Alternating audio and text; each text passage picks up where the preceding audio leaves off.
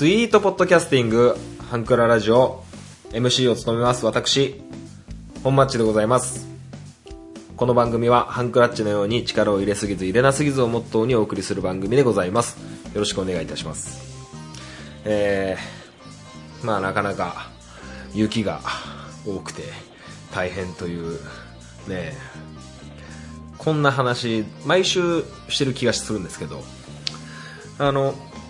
この間、その、雪下ろしの作業で応援に来てくれる若い子がいて、あの、まあ、別の会社の若い子なんですけど、あの、まあ、屋根登ってですね、こう、おしゃべりしながらやってたんですけど、まあ、偶然にも、あの、屋根、本屋根、お家の本屋根に登ってるのが、うちの会社の、まあ、アラフィフ集団3人衆が 乗ってて、まあ、僕がまだ下屋に、えー下の屋根にいてその若い子が若い子2人が、えー下の屋根にいて一緒に作業してたんですけど。でその時初めましてだったんで、あの気をつけてねとか、ね、あの落ちないようにねとか声かけながらやってたんですけど、あのえ今今いくつなのっていう話をしてあ僕が22で僕があ彼が23ですって言ってマジでめちゃくちゃ若いねとか言って。であの、まあ、上のおじさんたちとはもう訳が違うねなんて僕がね話してたんですけど。えで君な何年？っつって、えー、干支を聞いたらですねで寅年って言われてですね僕も寅年であのうわ一回り違うわっつって話してたんですけどもう若い子に干支聞いて一回り違うわって言ってる俺おじさんやんって思って。まあまあねそんな感じで、えーまあ作業は終わったんですけど。まあまあそんな話はねさておいてですねあの最近あのーうんとなんていうんですかねあの人の名字って面白いなってちょっと思い出して思ってきて。はい。私本マッチ、えー、本間という名字なんですけどまあ今もう結婚して向こうに入って名字は変わってしまったんですけど本間なんですよ。僕ねちっちゃい、まあ、生まれてからずっと本間だったわけなんですけどあんまり好きじゃなかったんですよ。なんかほんまってちょっと間抜けっぽくないですか？もうちょっと全国の本間さんに失礼なんですけど、ほんま。で、も言い方じゃねえかよ。言い方、言い方なんですけど、まあまあ、あのあんまり好きじゃなくて、まあ今、つけている名字が好きかと言われたら別にそうでもない普通で、で、本間という名字も別に普通で、あの別に嫌だったなとか、いう記憶なだけで、今は別にね、本間でも別に問題ないんですけど、あのー今まであった珍しい名字の方ってどれだけいるのかなと思って、ちょっと、あの日本にある珍しい名字とかね、いろいろ検索してみたりして、まあ、小中高と、えーまあ、いろんな人に会ってきて、あ、まあ、専門学校、まあ、会社勤めても、いろんな、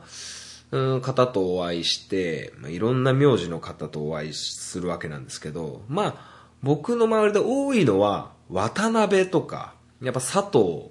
えー鈴木、まあ、この辺はポピュラーですよね。あと、斎藤とか小林とかは多いですね。はい。あと、横山とかも多いかな。はい。で、あのまあ、小中高、専門学校、会社入ってからも、あの、珍しい方とお会いして、まあ、あの僕の周りでいっちゃ一番珍しいのは、やっぱ、ハブですよね。ハブちゃん。ね、古くからのリスナーの方はわかると思うんですが、あの、僕の元相方ですね、ハブちゃん。これ本名なんですよ。はい。ハブ。珍しいですよね。もうハブと言ったら、ね、あの、将棋のハブ名人しか思いつかないんですけど、ちょっと字が違うんですよね。はい。土に生きると書いてハブなんですよ。あまあそういうね、ハブちゃんがいたりとか、まあ小中高の中だと、神宮とかね、あの、神様と、神様の神に、お宮の宮と書いて神宮とか、あと、漢字一文字で椿とか、あと、星。星ってスターの星ですよね。っていう方がいたりとか、あと、そうだな、珍しい名字だと、うーんと、そんなとこかな。パッと思いつくのは、まあ、高校の時にコンとかね、え今と書いてコンとか、あと、穴に沢と書いて穴沢とかね、穴沢くんとかいましたけどもね、はい。あれ、ちょっと消えちゃったな。あ、ちょっと機材トラブルでね、ごしょごしょになりました。すいませんでした。あと、そうですね、うーんと、珍しい名字だと、うん、泉さんとかね、いますし、あとは、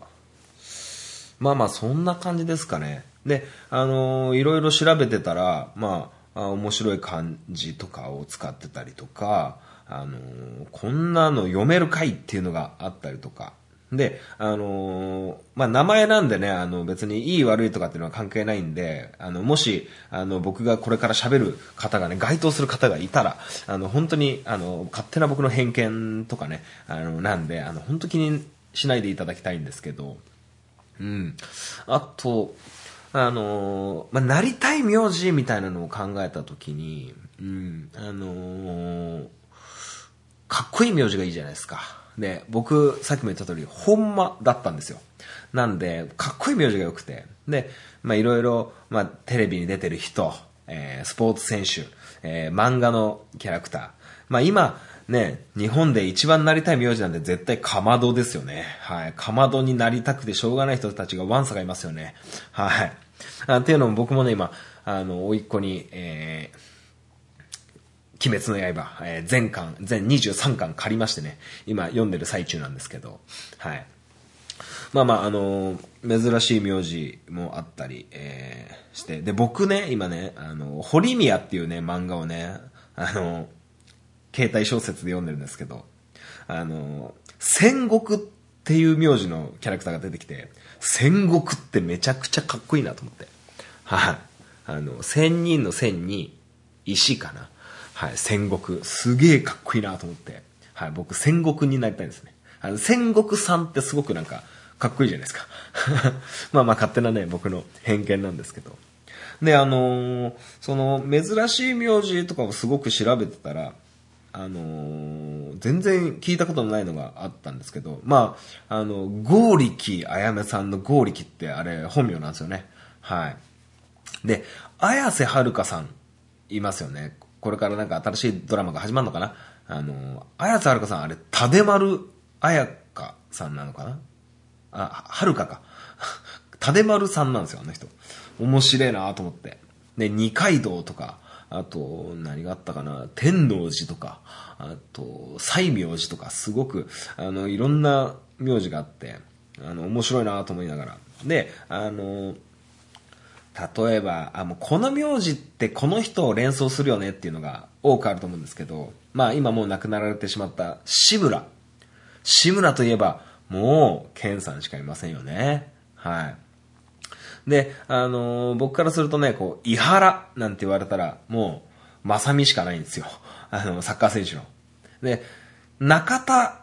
秀俊と思ったら、中田さんは結構大勢いて、えーオリラジのあっちゃんも中田だし、えーあのー中田康隆さんもいますよね。はい。で、あ、三浦ってあんまりいねえなって思って、三浦と言ったらやっぱ三浦和義じゃないですか。まあそもそも今三浦玄太選手がいますし、えー三浦智和さんもいるし、三浦淳もいて、えー結構三浦いるな、みたいな、えーのとか。あと、そうだな珍しいっていうか、こもう、小栗と言ったら、俊しかいないじゃないですか。山田と言ったら、高雪になるかと言ったらそうじゃないですよね。やっぱ、小栗と言ったら、小栗旬さんですよね。はい。まあまあそんな感じで、あのー名字を考えてた時に面白いなと思って、はい、いたわけですよ。はい。まあ僕は、えー圧倒的に戦国になりたくて、えーいるんですけどあちなみに嫁にこの話をしたら、えー私は餅月がいいって言ってました。はい。ということで、えー最後までお聞きください。アプローチラジオこの番組は MC のケンとリョウの同級生2人がお送りする雑談ポッドキャスト番組です。皆様の日常にどんどんアプローチしていきたいと思いますので、お便りお願いします。月曜日夜9時配信中。今のところ毎週配信していますので、お時間のある方はぜひお聞きください。アプローチラジオのケント、リョウでした。あなたの心にアプローチはい、えー、メールを紹介していきたいと思います。番組の感想ですというタイトルです。えー、本町さん、こんばんは、とんぼです。えー、明けましておめでとうございます。今年もよろしくお願いします。えー、こちらこそ本当に、本年もよろしくお願いいたします。えー、HY 回聞きました。えー、本町さんが3曲目に選んだ曲は、この物語という曲ですよね。えー、番組内で曲名を言ってませんでした。えー、この曲すごくいいですね。えー、自分は HY で真っ先に思い浮かぶのは手紙です。えー、多分 HY で一番聴いてると思います。ではまた次回楽しみにしています。トンボということで。言ってなかったっけ？うん、本当すいません。言ってるつもりで言った。言ってるつもりで言いました。それと、あのー、後出しじゃんけんですけど、あの、この手紙っていう曲、僕一番好きだったんですけど、忘れてましたね。忘れてました。この曲いっちゃん好き。忘れてたわ。失敗したわ。いや、この曲ですね、あの、ちょっと思い出があってですね、僕、あの、二十歳、二十、十九、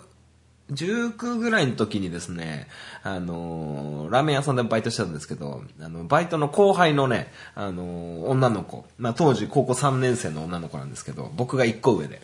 あのちょっとね、片思いをしてまして、あのまあ、バイトのメンバーでカラオケ行く時に、これを歌うんですよね。で、また上手で、えー、すごく透き通るような声で、あの歌っててですね、あの、僕もこの曲が大好きになってですね、でその子のこともっともっと好きになってですね、えー、っていう思い出があって、まあまあそれからね、まあ結局振られちゃったんですけど、結局振られちゃったんですけど、あの、この曲ね、めちゃくちゃいいですよね。好きです。はい。まあ、あと、まあ、モノクロとかね、えー、いろいろ HY サマーとかいろいろいい歌ありますからね。はい。HY、これからも頑張ってほしいなと思います。はい。えー、俺言った気がしたんだけどな失敗したなでもね、なんかね、これを、あのー前回収録してから、この物語っていうこの曲、なんか仕事中とか何気ない時にちょっと口ずさむ感じになってますね。はい。なんか、なんかあんでしょうかね。まあそんな感じで。えー はい、皆様からのメール、どしどしお待ちしております。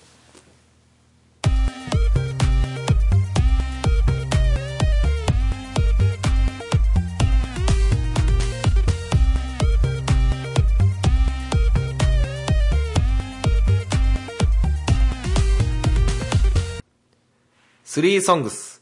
このコーナーは、トンボ制作委員長がこの世に生み出した画期的なコーナーでございます。えー内容はですね、えー私本町が、えーアーティストさん一組を選んで、えーそのアーティスト、アーティストさんの楽曲3曲選んでいくというコーナーでございます。はい。えー今回はね、ちゃんと3曲、曲名を紹介してやっていきたいと思います。なんかね、前回言い忘れてたっぽいんでね。はい、頑張っていきたいと思います。今回ね、どうしようかなと思って、どのアーティストにしようかなってすごく迷ってたんですけど、あの僕ね、ミスターチルドレンがすごい好きなんですよ。ね。で、ミスターチルドレンってもう、モンスターバンドなわけじゃないですか。もう、日本国民が知る。まあでもね、なんか、ミスチル嫌いっていう人もね、僕の周りも数人いるんですけど、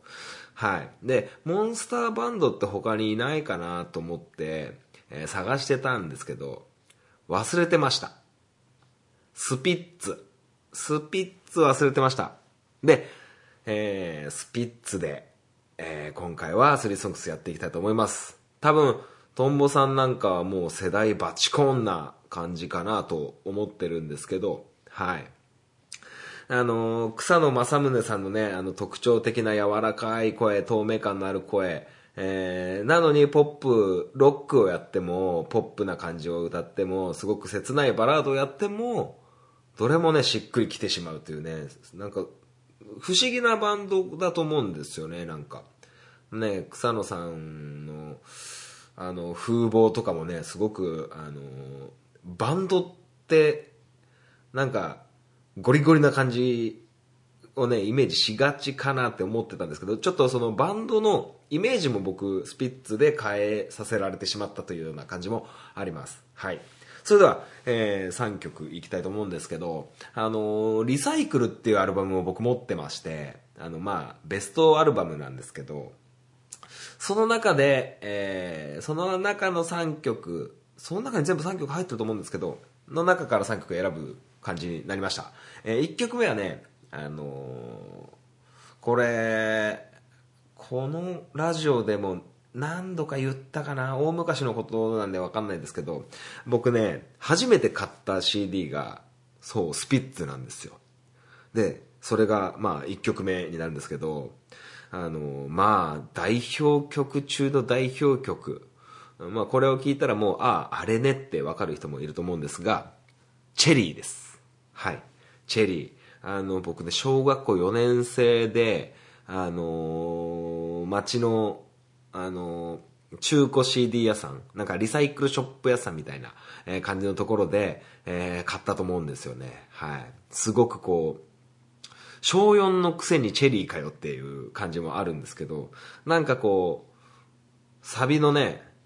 歌詞がね、こう、子供ながらに、あの、こんな素敵な言葉、こんな輝いて、言葉が輝いてるような感じを覚えたんですよね。歌番組見てだったか、まあ、僕のお姉さん、僕には5つ上のお姉さんがいるんですけど、姉貴もね、スピッツが好きで、あの、聴いていたのも多分あったと思うんですけど、すごくこの曲思い出深いんですよね。やっぱ、初めて買った CD。まあ、今の若い子って初めて買った CD とかって、ないん感じがしますかね。もう今もうほとんどダウンロードとか、Spotify とか iTunes とかそういう感じでしょうかね。まあまあ僕らの世代は初めて買った CD。まあ古くはまあお父さんお母さん世代だと、あの、レコードになりますか。はい。まあまあそんな感じで、あの、やっぱりこう初めて買った CD って、こう、誰しもが通るところだと思うんですけど、あの、そこの一枚に僕は今チェリーを、チェリーを初めて買ったんですけど、あの、当時の僕を褒めてやりたいですよね。ね。あの、あんまり、こう、なんて言うんですか。なんて言うんですか、こう。まあ、例えば、例えば、あの、警察の500回になった人が歌ってる歌とかを初めて買ったみたいなのだと、なんかちょっと言いづらいじゃないですか、みんなになんか、みんなと喋ってる時に。だからね、僕は恥ずかしいことを一切なく、僕はスピッツのチェリーを初めて買いましたと言えますね。はい。まあまあ、例えばですよ。まあ、あのー曲にはね、罪はありませんから。ね。はい。まあ、じゃあ行きましょう。次、スパイダー。スパイダーっていう曲があるんですけど、これね、あの、僕そのリサイクルっていうアルバムを買って初めて聞いたんですけど、すごくこう、好きなんですよ、なんか。なんか好きで、あのベスト3、ね、この3ソングスを上げるってなった時に、チェリー、スパイダーって、これは2曲はすぐ決まりましたね。はい。なんか、わかんないですけど、心地いい、あのテンポと、あの、心地いい歌詞と。でもなんか歌詞とスパイダー、スパイダーってあれじゃないですか。雲じゃないですか。なんですけど、なんかこう、歌詞を聴けばまあまあなんとなくわかるんですけど、別にスパイダーっていう曲名じゃなくても大丈夫なんじゃない？なんかスパイダーってす、ね、あんまりこう、ね、スパイダー、雲が好きっていう人少ないと思うんですよね。まあ、いるにはいると思うんですけど、まあちょっとこう、煙たがられてる虫じゃないですか。カブトムシとか、えークワガタとか、そういうのに比べたら。だから別にスパイダーじゃなくてもいいのになってちょっと思ったこともあって、ちょっとね、そんな感じでスパイダー選ばさせて、えーいただきました。はい。えー最後、これね、1995年 ?6 年？そんぐらい。そんぐらいに、あのーすごいこうね、あのー一世を風靡したテレビ CM があるんですけど、あのー皆さんグリコのポッキーご存知ですかね？あの、赤いパッケージの、ね、あの、あれですよ。ね、プリッツにチョコかけたみたいなやつですよ。あれの CM で、メンズポッキーっていうのが出たんですよね。ちょっとほろ苦系のビターな、えーポッキーが出た時に、吉川ひなのさんがね、多分、世に出てくる初めての CM じゃないかなって僕は勝手に思ってるんですけど、こんなお人形さんみたいな人がいるのかという感じを、すごくこう、キャッチーに捉えている CM があって、その CM の、えーテーマソングというか、が、えー、なぎさという曲なんですよ。えー歌い出しもすごく滑らかに、えー始まって、サビもすごく綺麗にまとまってて、ものすごくこれ好きなんですよね。はい。あの、吉川ひなのさんの記憶も相まって、なぎさという曲がね、すごくいいなと思って、えー選ばさせてもらったんですけど、でもね、このね、ミスチルの時のスリーソングスもそうでしたけど、ちょっとね、選びづらかったですね。あの、名曲が多すぎて、はい。まあ、空も飛べるはずも、えー白線流しを見ながら、えー聞いていましたし、ね。うん。あと、まあ、ロビンソンだって、もう、すごいいい曲だし、涙がキラリだっていい曲だし、で、まあちょっとマイナーになるかもしれないですけど、はやぶさっていう曲もあったり、ホタルっていう曲もあったり、はい。で、あのー曲名をね、こう、調べてるうちに、結構、英語の歌詞が少ないんですよ。一曲もないかもしれない、もしかすると。カタカナか漢字。それもなんかちょっと、なんかその曲名をずらっと羅列してるのを見て、ちょっと、あの、ああ、こんな感じかと思って、なんか英語の曲って確かにあんまりないなって思いましたね。はい。数字とかも使うんですけどね。はい。まあまあそんな感じでね、スピッツのスリーソングスやっていただきました。あのー僕が今34歳、えー今年の5月で35歳になるんですけど、大体この30代、40代はドンピシャなんじゃないかなと思って、えー皆様のスリーソングス、スピッツのスリーソングス、えー聞きたいなと思います。はい。えーそれでは今回のスリーソングスは以上になります。ありがとうございました。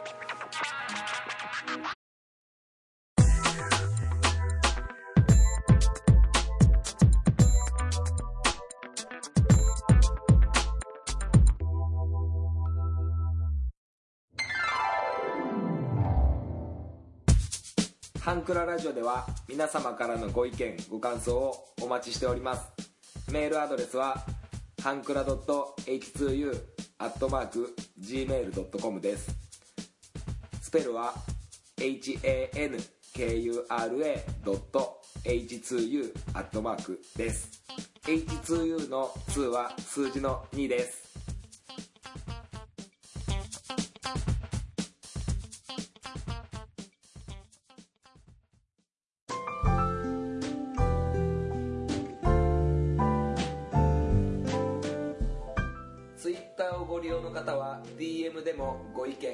想をお待ちしております。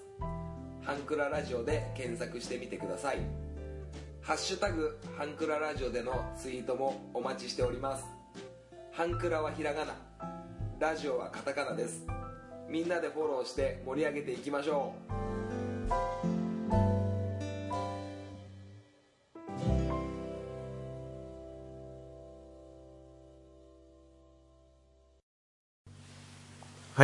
エンディングでございます。最後までお聞きいただきありがとうございました。この番組は皆様からのメールをお待ちしております。えー、今回ね、ちょっと、本町 FC お休みとさせていただこうと思うんですけど、まあ、本町 FC をお休みせずに話してもいいかなって思ったんですけど、ちょっと内容も、内容もというか、あんまり長い尺で喋れなさそうだったんで、えーコーナーとして喋るのはやめたんですけど、あのー今、ね、僕サッカークラブの、ね、コーチをやってるわけなんですけど、あのーまあコロナの影響もあって、えっと、まあ、人数がね、揃わないんですよね。ね全員来ないんですよね。まあそれは別にいいんですよ。あのーまあいろんな考え方がありますし、あのーね、えーまあ、ご両親が、こう、医療関係のお仕事をしてて、すごく心配だとかいう声もありますし、あの、まあ、ちょっと今ね、あの、地域で、まあ、日本全国で、だいぶ、かなり広がって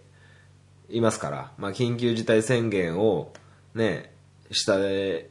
したのもあるんですけど、まあ、新潟県はね、まだ緊急事態宣言という形にはなってないんですけど、まあ、注意報、警報みたいな感じで、ね、かなり、えー警戒してるんですが、まあ、そういうのもあって、あの選手がね、こう、まあ自分が怖くて行きたくないのか、お家の人に、あの、行っちゃダメよとか、あの、ちょっと我慢してねっていう感じなのかはわからないんですけど、でも子供にとっちゃ、でそれはわかんないと思うんですよね、結構。で学校には来てるのに練習には来ない。で、あのうちのクラブでですね、あのまあ、さっきお話しした通り、あの両親が、まあ、両親っていうか親が、あの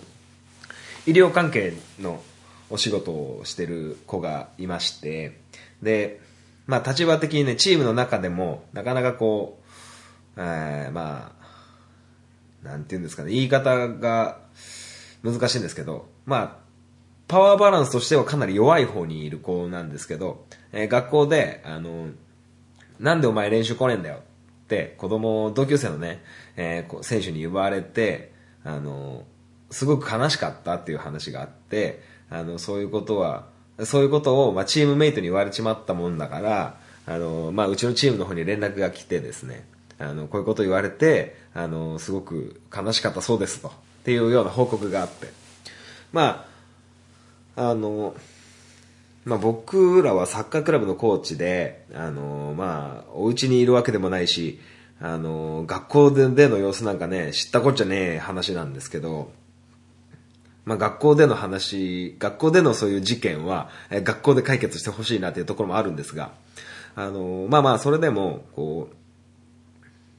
うんと、まあ、蓋を開けてみたら、その、お休み、子供、自分ちの子供をサッカーの練習にお休みさせてる理由を、その親がね、ちゃんと説明していなかったっていうのがまず原因かなとは思うんですよね。はい。まあそういうことがあったんですよ。だから、ああの、その子が、なんで来ないの？って言われた時に、あの、ちゃんと言い返すこともできないまま、あの、で、それも一つのね、原因かなと思うんですけど、あの、まあ、うちね、チームからしたら、あの、まあ、練習を始める前に消毒をして、で、あの、非接触用の体温計を使って、やったりしているわけなんですけど、で、換気をなるべくして、まあ指導にはすごく煩わしいですが、僕はマスクをしてやっています。で、あの、僕らがやってる指導っていうのは、あの、子供たちにね、こう、まあ、サッカーの指導も含めて、あの、今、世の中がこういう状況だと。みんなも分かってるでしょで、サッカーの練習をすることがいいこととか悪いこととかそういうのは一旦置いといて、練習にみんながこうやって来てくれてるのはコーチは嬉しいよ。ね、全員揃ってないけどコーチはみんなが来てくれるのが本当に嬉しい。でも、勘違いしちゃいけないのは、練習に来たから偉いとか、休んだからダメとか、そういう問題じゃないんだよ。ね。それはチームでも一緒、学校でも一緒。そういう、あの、ね、仲間をこう傷つけるような言葉になっちまいそうな場面をよく見極めて、えー、やりましょうね。そんな話をしたんですよね、この間。まあまあそういうこともあって、まあ子供ってのはなかなかこうわかんねえもんだなと思って、まあ、いつまで経ってもこういう問題がなくならないんですけど、まあね、親も含めてね、まあ僕もそうですけど、まあ、こういうご時世ですから非常に大変なんですけど、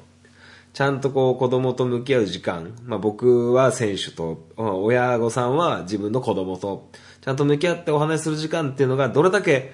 大事か、この子供にとってどれだけこう、あの、影響を与えるかっていうのを、もう少し、ね、もう課題評価してやってもいいのかなって思ったことがあったんで、ちょっと今回こうやってお話しさせてもらったんですけど、ね、だからこう、まあ、子供ってのはね、こう、いい意味でも悪い意味でも、こう、裏切りますからね。はい。あの、まあ、できないもんだと思って、常に、え、対応していくのがいいかなと思っているわけですよ。はい。まあ、こんな感じのことがあってね、ちょっと、あの、まあ僕もこう、長いこと付き合ってる子供たちですから、お前たちがそんなこと言っちゃう、お前たちの誰かが、あの、チームメイトにそんなこと言っちまうのはちょっと結構悲しいというか、一緒に練習しようぜっていう、ね、その言葉でよかったと思うんですよね。お前なんで来ないのっていう言葉じゃなくって、一緒に来て練習しようぜ、サッカーしようぜっていうその言葉で同じ意味だと思うんですけど、こう受け取る側はね、ちょっと、あの、ちょっと、しょんぼりしてしまったというような話だったんで、もう少しね、僕もあの言葉に気をつけながら、えー指導にやって、指導をね、やっていきたいなと思ってますし、より、こう、子供たちのね、見本になれるような、えー存在になっていきたいなと思っているわけでございますよ。はい。まあなんかすごく、えーしんみりしてしまったんで、まあまあ、えー今日はこの辺で終わりにしたいなと思います。それでは、またお会いいたしましょう。さようなら。バイバイ。